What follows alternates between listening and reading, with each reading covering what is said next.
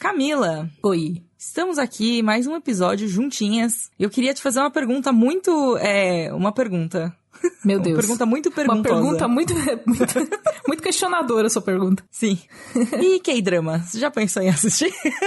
Então, te- tem isso aí, né? Eu sou, eu sou uma pessoa muito fã de séries de TV. Inclusive, surgiu algum momento da minha vida que eu passei a ser conhecida como alguém que vê muitas séries. Eu não sei como isso aconteceu, mas estamos aí. Eu abraço quase todas as famas que me dão na internet. É, eu ia falar, isso daí é tipo o seu. É, o seu subtítulo, né? É, o subtítulo. Camila, a assistidora de séries. Assistidor, quebrador de correntes. Enfim, Quebrador de coisas. Eu só devo ser a vigésima, trigésima nona do meu nome. Mas eu queria assistir K-dramas, mas me falta tempo, Priscila. Porque precisa, eu preciso de outra Camila. Eu preciso de duplicação de Camila, tipo Naruto, criar outras Camilas Fazer o irem no Jutsu é isso mesmo. Eu preciso de um sombra. jutsu, exatamente. E uns anime também, né? Assistir uns Eu queria animes muito bastante voltar a assistir anime. Eu queria muito voltar a assistir anime. Eu sou uma pessoa que assistiu anime, assim, quando eu era adolescente barra criança. Então eu só assisti anime velho, tipo Cavaleiros do Zodíaco e Dragon Ball Z. Um grande clássico. E aqueles que passavam na TV, né? Quando a gente. Que a gente tem a mesma idade, então, Exatamente. tipo, aqueles que passavam na TV, quando a gente tava em casa de Exatamente, boa. exatamente. Inclusive, eu gravava Dragon Ball Z pro meu irmão, porque ele tava, quando ele começou a trabalhar, ele tava trabalhando quando passava. Ah. E ele me ensinou a gravar na fita de vídeo. Ele me Oh, ensinou Deus. direitinho. Você aperta aqui o REC. Eu gravava os episódios e ele assistia quando ele chegava. e ele me comprava um brinquedo, assim, era tipo um job que eu tinha. Nossa. De gravar os, os Tinha um salário que era um Tinha um salário. Eu tinha... Ele falava, ó, quando entrar o comercial, você pausa. E aí depois você volta Pra de durar mais a fita, pô. Exatamente, porque era sempre a mesma fita. Esse Era esse era o rolê fita. da fita de vídeo. Você tem uma fita de vídeo que você, você botava o famoso durex ali na, no, no negocinho que era a trava de gravação e vida que segue. Gravava Vida sempre na segue. mesma fita. Então eu assisti muito anime antigo, mas eu não assisti coisa nova. Eu parei no meio do tempo. Eu assistia Cavaleiros também, eu pedia pra minha mãe gravar quando eu tava na escola. Cavaleiros. Foi o primeiro grande anime, assim, da minha vida. O primeiro grande rusbanda ali, o Shiryu. Nem sabia o que era um rusbanda na época, mas eu ficava tipo, gosta daquele cara? Ele tem cabelo comprido? Ai, eu gostava do Shun, e isso me diz muita Do coisa Shun. sobre a minha vida, sobre a minha vida Entendi. amorosa futura, e eu não vou entrar em detalhes.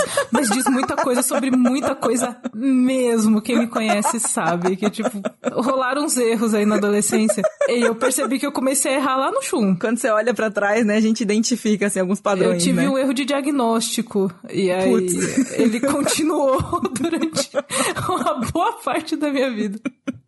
Ah, e o sofrimento começa no anime, jovem. Saiba disso. Os animes que você assiste quando criança dizem muito sobre você quando você cresce. Exatamente. Jovem, fique de olho que você tem crush no anime. Fica de olho que isso vai ser importante na sua juventude. Dá pra você evitar uns erros que eu não evitei. É isso. Sabedoria da velhice. Tan, tan, tan.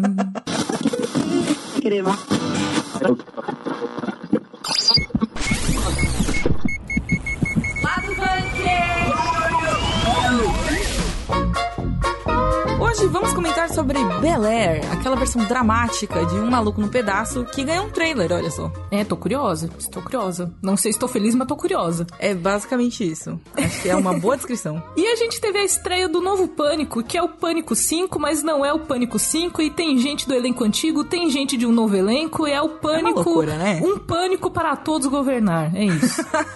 Meu Deus do céu. E deixou a gente em pânico também, porque a gente não consegue entender, né? Enfim. Exatamente. Também tivemos a estreia de Peacemaker, que é a série do Pacificador, que é aquele personagem do Esquadrão Suicida, que é aquele filme do James Gunn. Exato, e ele aparece muito sem camisa e nós gostamos. e teve também, para quebrar a internet do brasileiro, tivemos o primeiro trailer de Hermanoteu na Terra de Godard, que vai virar filme. Então, se você, como eu, assistiu isso lá nos primórdios do YouTube, você vai ser feliz com a gente hoje. É isso. Exato, ali é o choque da uva, Hermanoteu, entendeu? É tudo contemporâneo ali. Exatamente.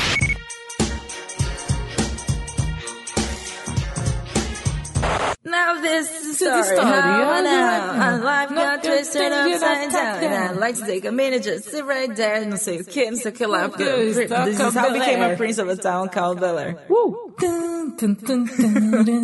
Clássica. Westfield. Não, então. É, eu não tenho o Pedro pra frear, então hoje é cantar a música Vamos inteira. cantar. Vem o copyright strike aí, entendeu? A gente- A gente podia fazer um lado bunker só karaokê, assim. Pô, ia ser legal, né? escolhidas pelo público. Vocês Imagina. mandam o que a gente vai cantar. Olha só a interação aí. Fazer uma sessão karaokê, pô, pô. É, é, dá pra viabilizar isso aí. Vamos lá, gente. Começando com essa música que estará presente provavelmente de alguma forma diferente, né, na, na, na série. Vamos falar sobre Bel Air. Que é aquela série que começou como uma zoeira de YouTube e de repente virou uma série de verdade. Produzida pelo Will Smith, inclusive. Então, Produzida assim, pelo Will Smith, que era o cara, tipo, o, O próprio Will, o Will, maluco no ele era- pedaço, né? Exata, exatamente. E, putz, esse trailer saiu, eu tava. Acho que eu tava de folga nesse dia e eu assisti depois. E.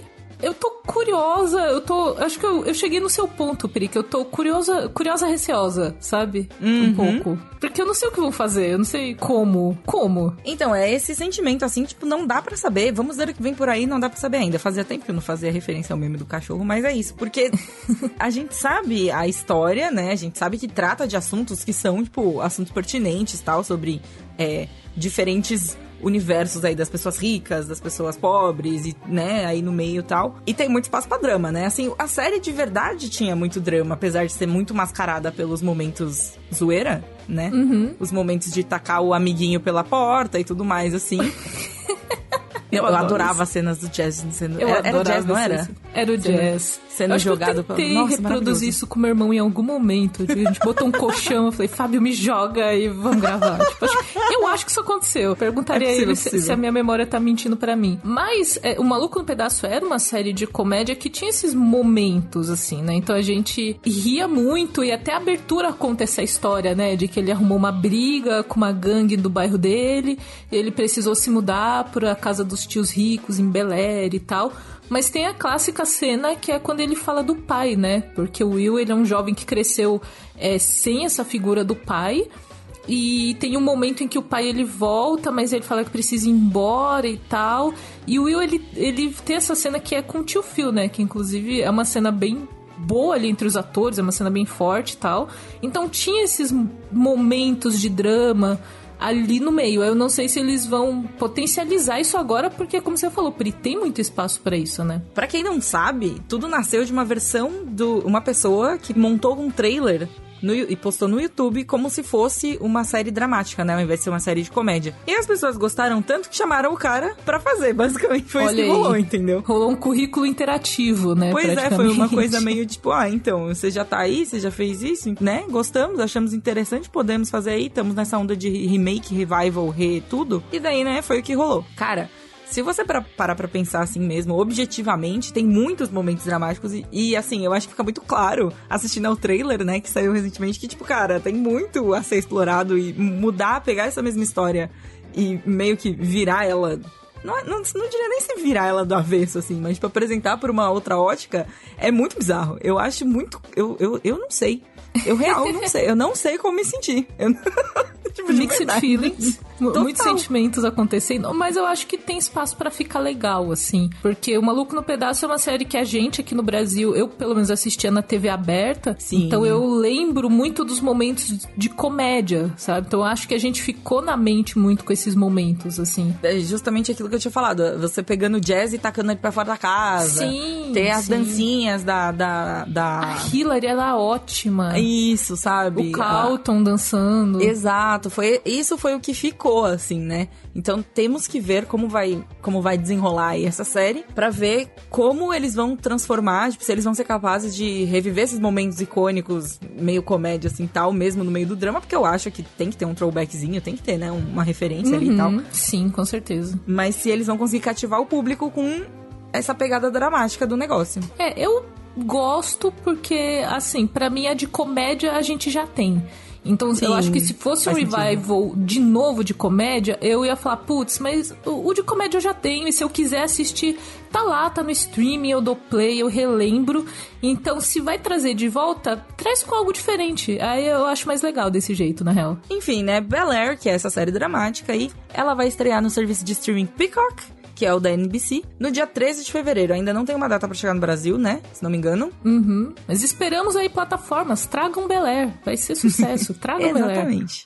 Já tem um tempão que a gente fala aqui que se você gosta de podcasts, você vai curtir audiobooks também. É a mesma experiência e dá para tirar da fila tudo que você quer ler e aprender enquanto você tá no trânsito, na academia, enquanto tá fazendo outras coisas. E como vocês já sabem, a gente aqui do Jovem Nerd tem uma parceria com a Storytel, o nosso clube do audiobook Storytel. O clube é chefiado pela Kate Barcelos, que faz uma live mais ou menos a cada duas semanas lá no Instagram da Storytel para conversar sobre os audiobooks que a gente tá ouvindo juntos. Exatamente, Pri. E o tema desse mês é The Witcher. Uhul, bruxeiro. Bruxeiro, exatamente. A gente já teve uma live até sobre o primeiro volume, O Sangue dos Elfos, e agora na próxima live o assunto vai ser o lançamento mais recente da saga, chamado Tempo de Desprezo. Se você curte o universo de The Witcher, seja pelos jogos, pela série ou até mesmo pelos livros, você não pode ficar de fora dessa. Então já vai se preparando e ouvindo Tempo de Desprezo, mas também se não der tempo de você ouvir, não tem problema porque as lives são totalmente sem spoilers, então dá para curtir de qualquer jeito. Uhul! Assim é bom. E gente, para participar do clube é muito, muito, muito simples. É só seguir a Storytel Brasil no Instagram e ficar de olho no anúncio das próximas lives. E para ouvir o Tempo de Desprezo e muito mais coisa, você tem 30 dias grátis no link da descrição. Na Storytel você tem acesso a um catálogo que conta com todos os livros da Nerd Books. Tem Ruth Gunner, tem Protocolo Blue Hand, tem Ozob, tá tudo disponível lá numa produção extremamente caprichada, coisa fina. E também tem todos os livros de Harry Potter, tudo da Agatha Christie e muito mais. O link é story.tel barra Jovem Nerd. S-T-O-R-Y-T-E-L é um L só, gente. Não é tel com dois L, não. É um L só. Você pode experimentar e cancelar a qualquer hora. Então é isso, né, gente? Se você gosta de podcasts, você vai curtir audiobooks. Like scary E vamos trazer um convidado que já não é assim um convidado, ele tá aqui toda semana falando suas opiniões sobre filmes, sobre séries e hoje ele veio tocar o terror, né, Gabriel Ávila? É isso aí. boa tarde, bom dia, boa noite, sei lá quando você estiver ouvindo isso. Estou aqui pra aterrorizá-las. Tan, tan, tan, tan, tan. Oh, oh, meu Deus, mandou essa, é isso mesmo. ok. Aqui devemos a sua ilustre presença hoje aqui. Hoje eu vim falar de Pânico, essa franquia aí que chega no seu quinto filme, que na verdade é o parece que é o primeiro, né? Porque é só Pânico, não é mais Pânico 5. Então, tamo aí pra, pra discutir aí se valeu a pena Queria ou não dizer valeu. que sou contra. Queria dizer que sou contra. Eu li a entrevista do, do Maninho, que é diretor, ele falou: ah. A gente não quis colocar Pânico 5 porque parece assim o quinto filme de alguma coisa que ninguém quer assistir e tal. Eu entendi, mas discordo porque ficou horrível pra encontrar as coisas, encontrar informação, encontrar no site. Não é legal. Coloquem números nos seus filmes, por favor. Exatamente, você joga lá no Google, você vai achar, você joga só pânico. Aí você vai ficar, mas qual pânico que é? Hoje, que a gente sabe que é tipo 2022, é o filme que saiu agora, ok. Então, né, 2022 e tal. Mas daqui uns 5 anos, quando ninguém lembrar mais, e aí, sabe, o que, que você vai fazer? E se tiver uma sequência, vai chamar o quê? Pânico então. o quê? Não pode mais ter sequência, entendeu? Não pode, acabou. Vai ser o Pânico é o último. 2-2, sabe? Se tiver É, o próximo. é, é o último. é, o, o. Pânico 2, parte 2, sabe? Tipo, não faz sentido. Tipo o Final Fantasy, que tem o Final Fantasy 10 e o Final Mano, Fantasy. 10 2. Então é esse. A co- eu vejo de longe e assim. fico, não faz o menor sentido, assim. Eu acho que Pânico vai virar por aí, sabe? que vai sair um novo 2, que é a sequência do 5 e não do 1, um, sabe? Meu Deus do céu, parece o Nossa, é suco muito do Chaves, que é de limão com gosto de tamarindo, mas parece de abacaxi, É- é sabe? Parece um rolê assim. É bem por aí. Enfim, mas e aí? Pelo menos, depois dado todas essas dificuldades aí de SEO, de encontrar informações sobre o filme e tal, o que, que você achou do filme, Gabe? Por favor, conte para nós o que você achou do filme. Olha, eu vou dizer que eu gostei bastante, porque Pânico é uma das poucas franquias de terror que eu tenho coragem de falar que eu sou fã, que eu gosto mesmo, assim. Porque Olha te- só. terror, Eita. assim, é, é uma seita, né? A galera curte terror, é um negócio muito hardcore, assim, de que eles assistem os filmes, as séries, os livros que basearam, aí as coisas derivadas, e aí conhecem todo mundo, sabe? O meu consumo de terror não é tão extremo, assim. Mas Pânico eu digo com segurança que eu curto, sabe? Eu realmente é, faz parte ali da minha formação, digamos assim. Formação de caráter ali, passou por uma Pô, intensiva quando eu era de moleque, pânico. pânico. me traumatizou, assim. Eu tenho vivas memórias de dormir no quarto dos meus pais por uns anos com medo do Ghostface, nesse nível, assim, sabe? Meu Deus! Mas aí eu superei o medo, consegui assistir tudo bonitinho. Eu não posso falar nada, eu não posso nem julgar, porque eu sou a pessoa, eu sou a pessoa cagona, né? Assim, eu tenho muito medo dessas coisas, eu nem assisto. E quando eu assisto, eu peço para as pessoas me falarem. Tipo, uma pessoa que já assistiu e tá assistindo de novo, geralmente é a Nina, inclusive, né? A Marina Val, que é editora do site. Ela, é, ela me avisa das coisas. Fala assim, ó, agora nessa parte vai ter um susto, vai ter um jump scare, se prepara. E eu tomo. Ela me avisa e eu tomo o susto do mesmo jeito. É ridículo. Segura é minha ridículo, mão, Mas é Pri, só assim que eu Porque consigo. eu sou exatamente essa pessoa. Inclusive, eu não consumo filmes de terror por causa disso. Porque tem que ser de tarde, três da tarde, com janelas abertas, abraçada com E ursinhos. uma pessoa do lado. Eu preciso É. dos meus ursinhos do meu lado. A gente precisa assistir. é, Um dia a gente tem que fazer a experiência de assistir um filme de terror juntas. assim. E Nossa, gravar e monetizar. Bora monetizar isso aí.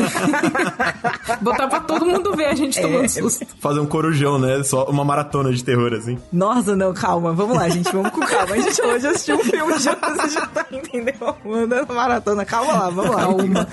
Ô, Gabes, mas nesse, nesse Pânico 5, que não é o Pânico 5, tem um rolê que voltaram atores da saga clássica e tem também personagens novos. É mais ou menos uma Isso. mistura de nova geração com antiga geração, mais ou menos? Isso, basicamente é isso, assim. Tanto que a sua revolta de não se chamar Pânico 5, ela fica ainda pior nesse sentido, porque é Pânico 5, sabe? Ele leva em conta o que aconteceu antes. Ele é a quinta parte da franquia, ponto. Não sei se foi uma tentativa de enganar, na verdade não foi. O filme explica, mas eu não vou falar aqui pra não dar spoilers, o porquê que ele só chama Pânico, né? Mas o que eu posso dizer sem dar spoilers é que ele vai na- nessa linha que aconteceu com o Halloween, sabe? De ser uma continuação, mas que traz uma coisa nova, meio que, caso queiram continuar a franquia, dá pra continuar dali, sabe assim? É uma continuação e recomeço ao mesmo tempo, sabe? É o famoso que eles falam reboot da franquia, você diria? É, dá, dá pra dizer que sim. Dá pra dizer que é um.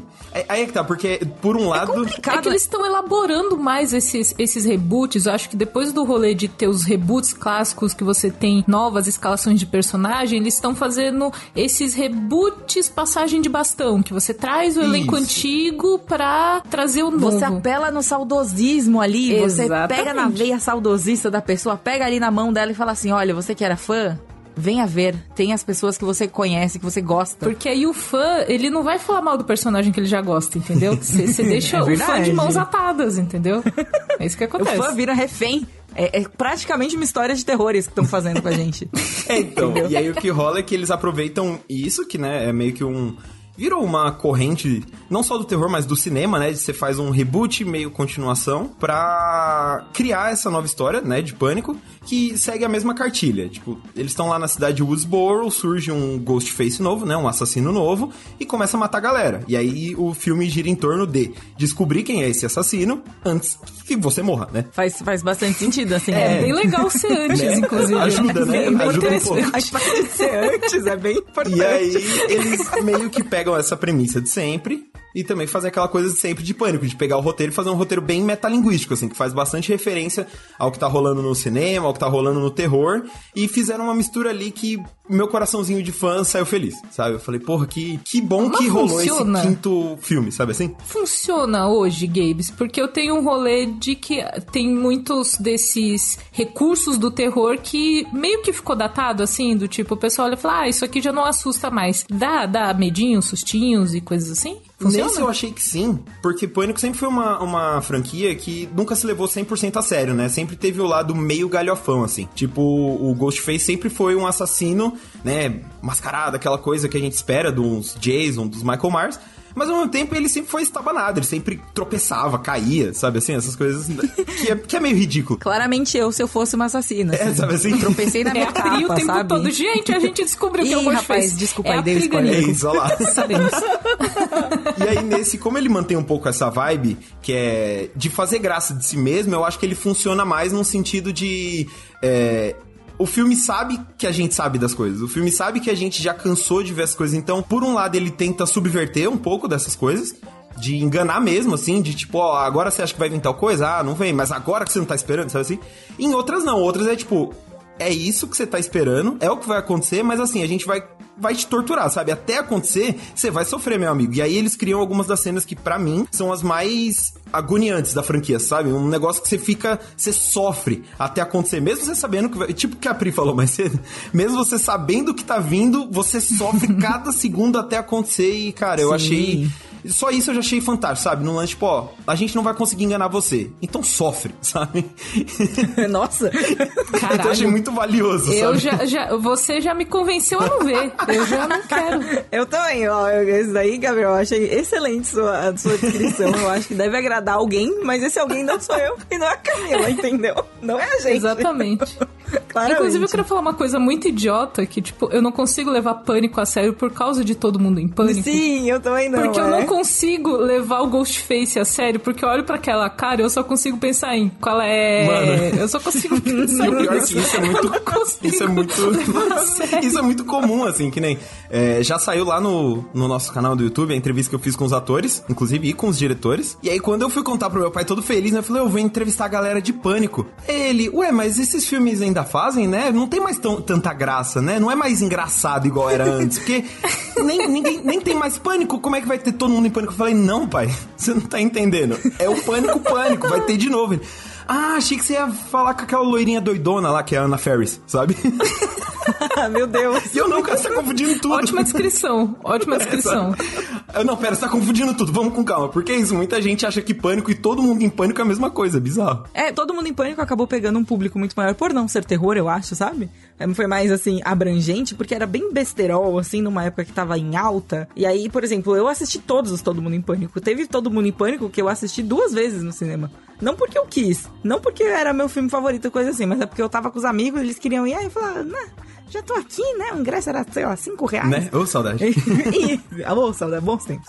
Mas enfim. E a crítica, Gabriel? A crítica já está lá no site, no portal Yes, Jovem Nerd está aqui ou na, Nerd Bunker. Está aqui na descrição lá. também do episódio, olha só. Exatamente, vocês podem ver Foi um bait. tudinho, o que, que eu gostei, o que, que eu não gostei, porque também teve umas coisinhas ali que eu achei meio... Ih, e tá lá bonitinho na crítica, mas a minha... O meu resumo da ópera é, vão lá ver, porque é uma, uma das poucas franquias do terror que voltaram com estilo, sabe? Voltou bem. Mesmo se eu não tiver assistido todos, ainda vale a pena ver? Ó, eu acho que sim, porque eles dão bastante contexto. Tem umas coisinhas que de primeira eu fiquei meio, por que, que eles estão explicando isso de novo? Só que aí você fala, ah, tá, né? Porque é só pânico, né? Então eles estão mirando em gente nova também. Então, se não tiver visto nenhum dos outros, dá pra ir. Show. Show. Gabes, muito obrigada pela sua participação nesse episódio do lado bunker. Veio falar de terror, veio assustar a gente um pouco. Não, mas- mas- E é isso, obrigada. Mas você tá expulsando ele? Você já tá falando tchau assim Tô- pra estamos ele? encerrando, estamos, estamos não, mas encerrando. não pode, estamos, a gente não vai ainda abandonar. A gente não vai deixar o Gabes embora ainda, porque a gente tem outro assunto pra conversar com ele. Eita! Ah! Tan, tan, tan, tan, tan, tan. O Gabes é setorista do que mesmo, Então, Gabes? você achou que eu ia vir no lado bunker e não ia falar de super-herói? Ah, até parece. Super-herói da. DC. DC ainda, inclusive. exatamente. Chegou meu momento, Exatamente.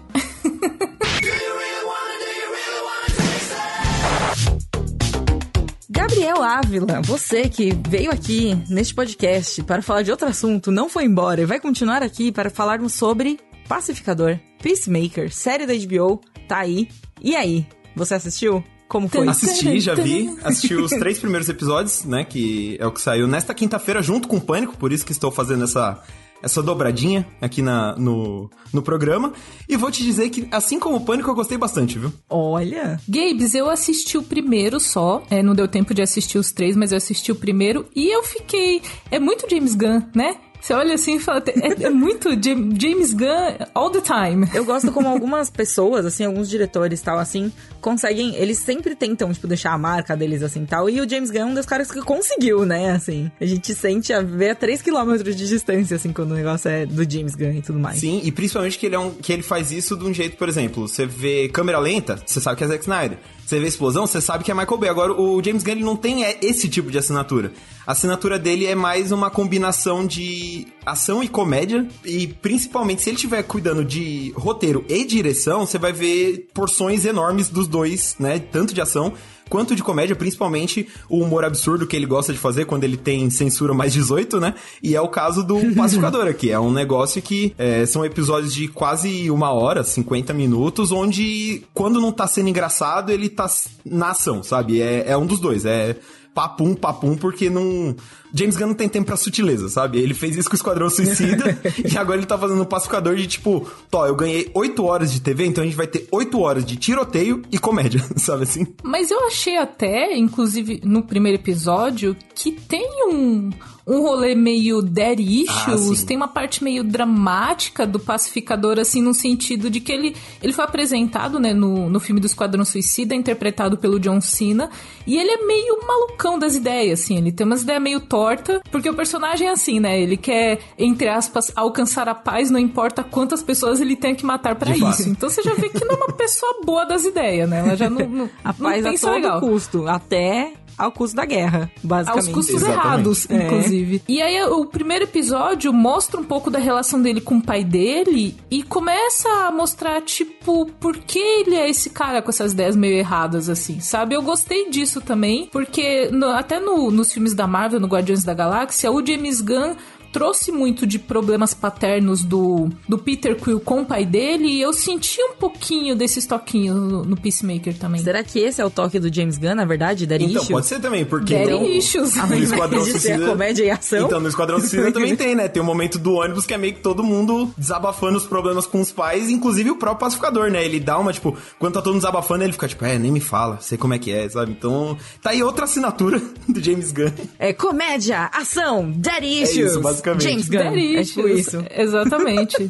Talvez. Acho que o James Gunn às vezes precisa só conversar sobre isso. E ele cria arte, né? É igual a Lana Wachowski fazendo Matrix. pô. Exatamente. Exatamente. Exatamente. E, e é legal porque é- essa, esse mergulho, né, nos dead issues, no caso, ajudam a entender o porquê que o, o pacificador é desse jeito, que é o que a Ká tava falando, né? Que no Esquadrão a gente conheceu um cara que tem as ideias super erradas, né? Ele meio que ganha contorno de vilão no decorrer do filme até. E aí, quando você dá uma série pra um cara desse, que o público não caiu de amores, você tem que fazer alguma coisa com isso, né? E meio que dá pra ver que o rolê de James Gunn é meio isso, de explicar por que que esse cara é assim, né? Como que ele ficou desse jeito, com essas ideias tortas.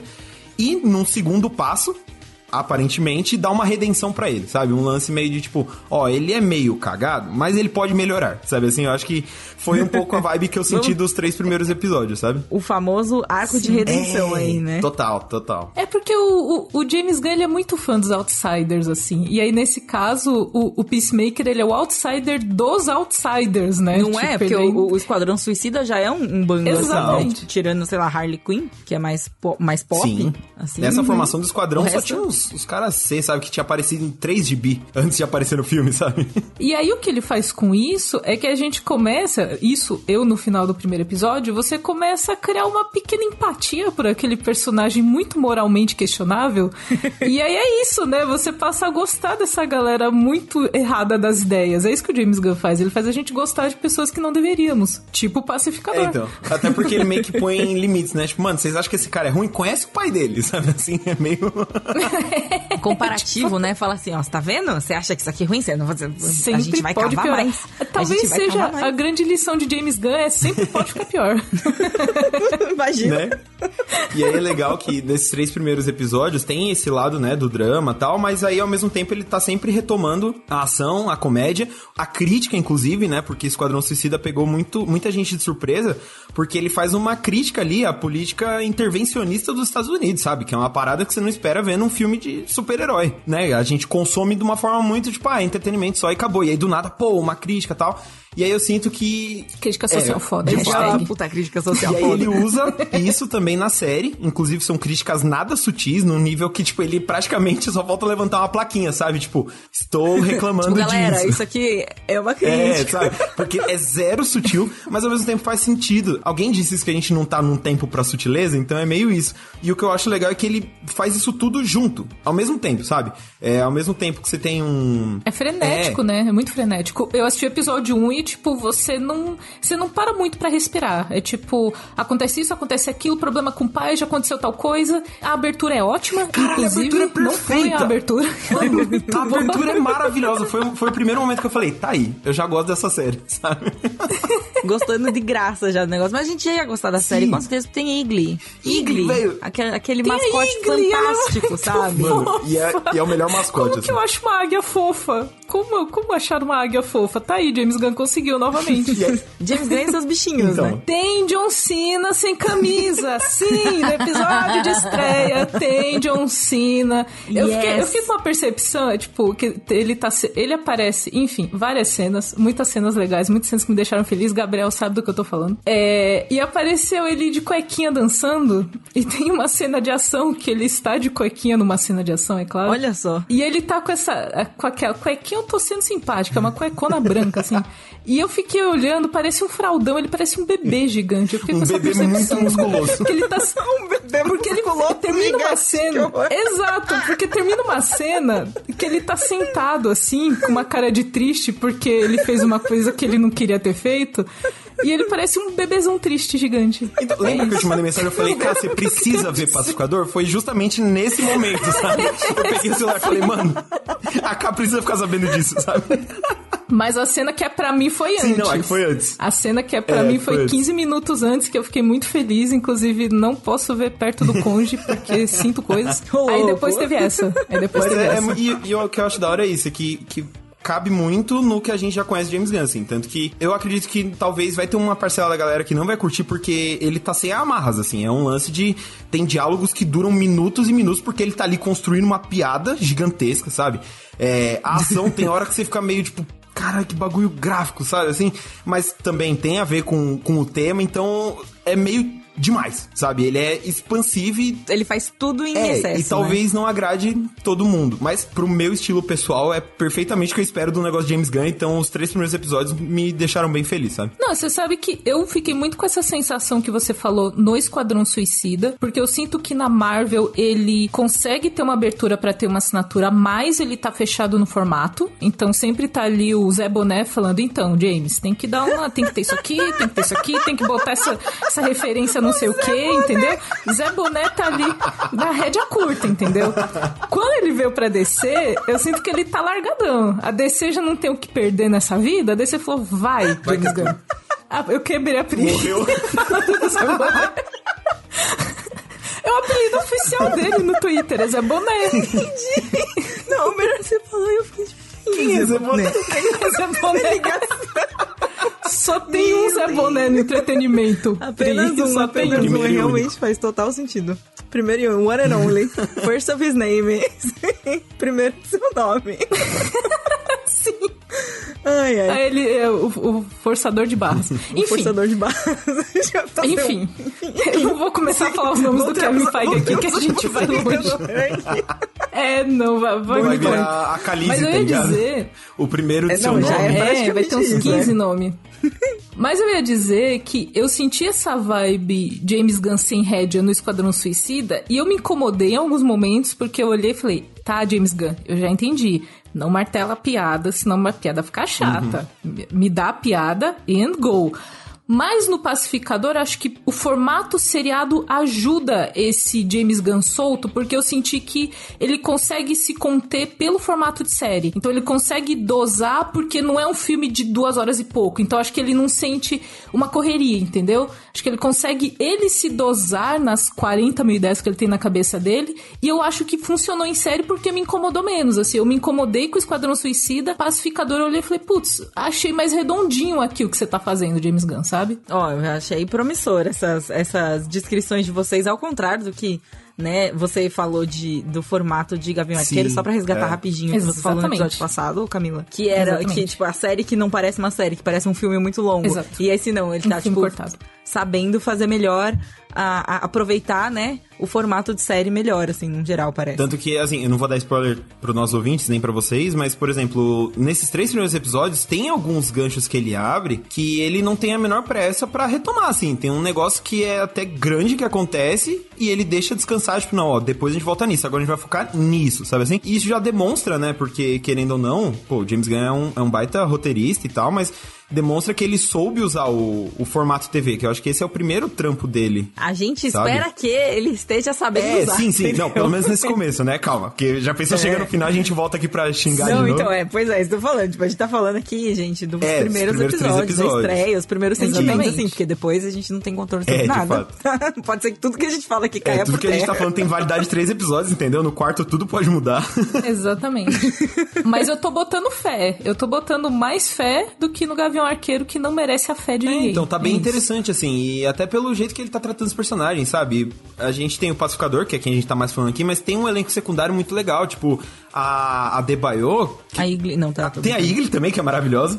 Mas a Debayo, cara, no primeiro episódio eu falei, caralho, eu quero mais dessa personagem, sabe? Eu quero dar rolê com essa mina porque ela é muito da hora, sabe? Ela é, é, uma, é uma baita personagem que ele estabelece muito bem. Aí tem os outros que já tinham aparecido rapidinho no próprio Esquadrão Suicida. Tem o Vigilante, que pra mim é a melhor sátira a fanboy de todos os tempos, sabe? Que é o James Gunn falando, aí, ó, você, moleque, que acha que ia botar uma máscara e virar o Batman, você ia virar isso daqui, ó, você ia virar essa bosta aqui, sabe? É, e é muito engraçado?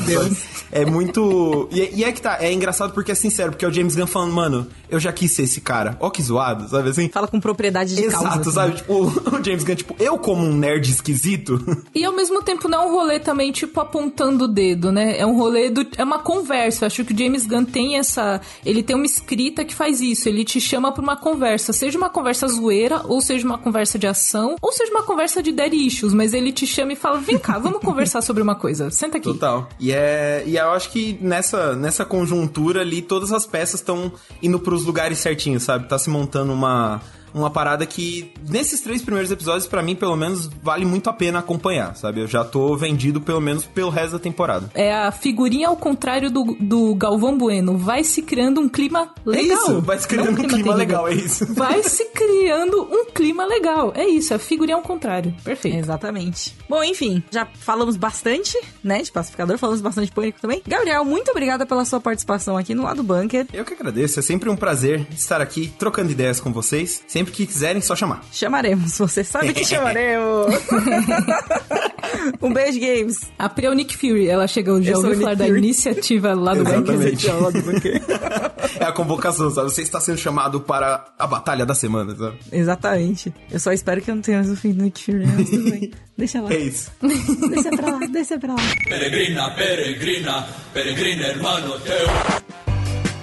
Se você é um jovem adulto, tal qual eu sou, você com certeza nos primórdios da internet topou ali com um especial, um programa chamado Hermanoteu na Terra de Godard. E agora vai ter um filme. E eu não poderia estar mais feliz, Priscila, porque vai ter um filme Sério? de Hermanoteu. Sim! É que é um momento meio saudosista, né? Assim, até tipo, a gente brincou na escalada de internet 1.0, assim, tipo, choque da uva, cacete de agulha. É. A e Feira da derivados. Fruta. Feira da Feira da Fruta. Fruta. Batman na Feira da Fruta. Entrei na feira da fruta. Nossa, muito bom. Muito ruim. É, demais. o rolê, o a questão, gente, é que é ruim, mas é, é tão ruim que é bom. É Já ruim, mas é bom, é. Exatamente. Hermanoteu, eu lembro que a gente tinha acabado de comprar o nosso primeiro computador em casa, então eu tipo, "Ah", aquela loucura, tipo, meu Deus, eu posso ver o que eu quero. E eu acho que eu Uhum. topei com o link de Hermanoteu no Orkut, porque tinha as comunidades das falas, né? Tipo... Ah, é verdade. Tipo, tinha as comunidades do Ah, me calateia, sabe? Tinha essas Sim. comunidades. Eu devo confessar que a minha favorita, assim, de verdade, é o Véio! O mar abriu no meio! É a minha parte favorita, tipo, de longe, assim. Eu amo a parte É do mar abriu no meio. É muito bom. Inclusive, essa parte já foi reproduzida no primeiro trailer que saiu essa semana, então vocês podem já, já ter um Exatamente, gostinho exatamente. de como vai ser esse filme. E eu acho uma coisa muito legal, assim, eu, eu lembro que na época foi uma coisa que, que eu gostei de consumir porque era uma gravação de teatro e eu não era uma pessoa que ia no teatro. Então Uhum. eu, vi- e eu vi que a interação dos atores, o, o, o próprio intérprete do Hermanoteu, ele olhava pra plateia, brincava, ele ria do que estava acontecendo em cena. Uhum. Então, pra uma pessoa que só era acostumada a ver filme e série hollywoodiano, ver aquilo foi muito legal e, e era muito brasileiro, era um humor muito nosso também, sabe? É verdade. Eu acho que acabou sendo um, um primeiro contato, assim, principalmente a gente que era jovem, né? Que era mais criança, assim, tal. Não sei quantas pessoas tiveram, assim, mega oportunidade, mega vontade, né? De ter esse contato com o teatro, né? No começo até da vida, assim, sabe? Eu fui desde pequenininha porque meus pais me levavam. Eu ia ver todas as peças, assim, ah, não sei o que lá, saltimbancos, ah, não sei o que lá, coxa de retalhos, umas coisas assim, sabe? Então, ver isso, sei lá, no YouTube, pra mim, né? Ver no- ali no vídeo, não sei nem se era o YouTube na época. Nossa, que horror falar isso, né? Enfim. Eu mas, lembro que. mas ver ali. Links, eram links. Eram de links, exato. ver aquilo ali foi tipo, cara, que legal, que diferente, né? Tipo, uma gravação de DVD, uma, uma gravação de, de coisas assim, sabe? Curioso. É, eu não tinha, por exemplo, eu não tinha histórico de teatro, até porque eu cresci no interior de São Paulo, então a gente não tinha nem cinema na cidade. Que dirá teatro? Então, teatro pra mim era quando ia na escola, tinha alguma apresentação assim. Mas Hermanoteu já era naquela época uma produção maior, assim. Então, eu, eu lembro que que eu olhei assim, falei, putz, as luzes, o esquema do palco já era bem legal. É tipo uma super produção, né? Era uma super produção já, assim. E aí é muito legal até ter uma companhia de teatro que vai ter um filme lançado nos cinemas, assim. Eu acho que é um reconhecimento muito legal pro pessoal do Melhores do Mundo, porque eu lembro na época, inclusive, que tinham outros vídeos deles que eu passei a procurar e gostar e tal, por causa de Hermanoteu. Então eles faziam várias peças. de- até com Depois esse tema. contato, né, assim. É, e eu acho que é legal. Acho que não, não é uma coisa que acontece muito com as companhias de teatro no Brasil. De, tipo, nossa, vamos ganhar um filme. Agora vai ter um filme. E esse filme, acho que tá pronto já há algum tempo, tá pra sair. Enfim, veio a pandemia, deu aquela adiada, esperou pra sair no cinema. Então, vai ser legal. Vai ser legal. Eu, eu estou curiosíssima. Mas no fim das contas não vai sair no cinema o filme, inclusive. Ah, é verdade. Eles mudaram pra conseguir soltar logo, né? Pra ter janela pra soltar. Exatamente, porque o cinema, assim, querendo ou não, como a gente ficou muito tempo sem ter filmes no cinema, né? Por causa de pandemia e tudo mais, os dois últimos anos foram bem caóticos nesse sentido e tudo mais. É. Eu imagino que as janelas de estreia, incluindo blockbusters e, tipo, filmes de Hollywood e coisa do tipo, Uhum. Tem muita meio que coisa. estrangulando tudo, sabe? Uhum, Porque tem como- muita coisa é- pra sair. É, a gente só tem 365 dias no ano e as pessoas querem todas lançar no cinema as coisas, então deve estar um- uma guerra de contrato, sei lá. E o, filme do Hermanoteu na Terra de Godá vai sair no Telecine em fevereiro. Não tem uma data específica ainda. Mas também acho nostálgico pelo ponto de vista que a gente vai ver em casa. Exatamente como eu assisti Hermanoteu pela primeira vez. Exatamente como a gente assistiu pela primeira vez. É. Exatamente. Gente, que, que, que poético aquela Olha, ó- olha esse fechamento de ciclo. Olha esse fechamento de ciclo acontecendo. Quase 20 anos depois. Não, 30, quase 30. Gente do céu. Eu não sei, eu não quero contar, quero fazer Pri, não vamos tão longe. Porque se Eu tô triste agora que eu fiz essa vou ficar conta. triste.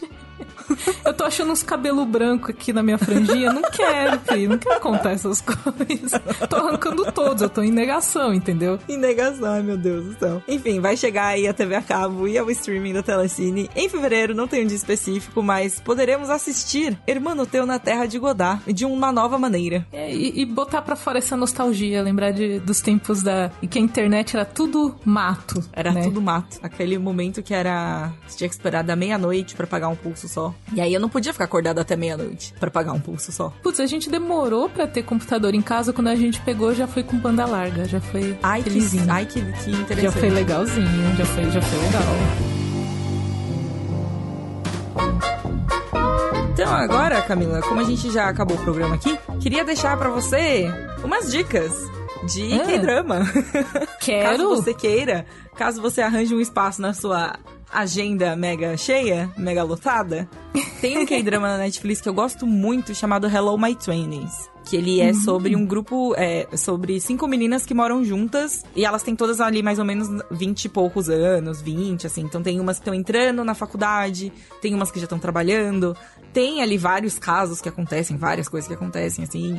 Tem uns mistérios. O lance do K-drama, que é um caminho meio sem volta, assim, até, é que todo é, drama que você assiste, não importa o gênero que ele seja, tipo, ah, comédia, romance, não sei o que, todos eles têm tudo, entendeu? Todos eles vai ter, Caramba. tipo, um, um- um arco policial ali no meio, todos vai ter um romance, todos vão ter, assim, sabe, um...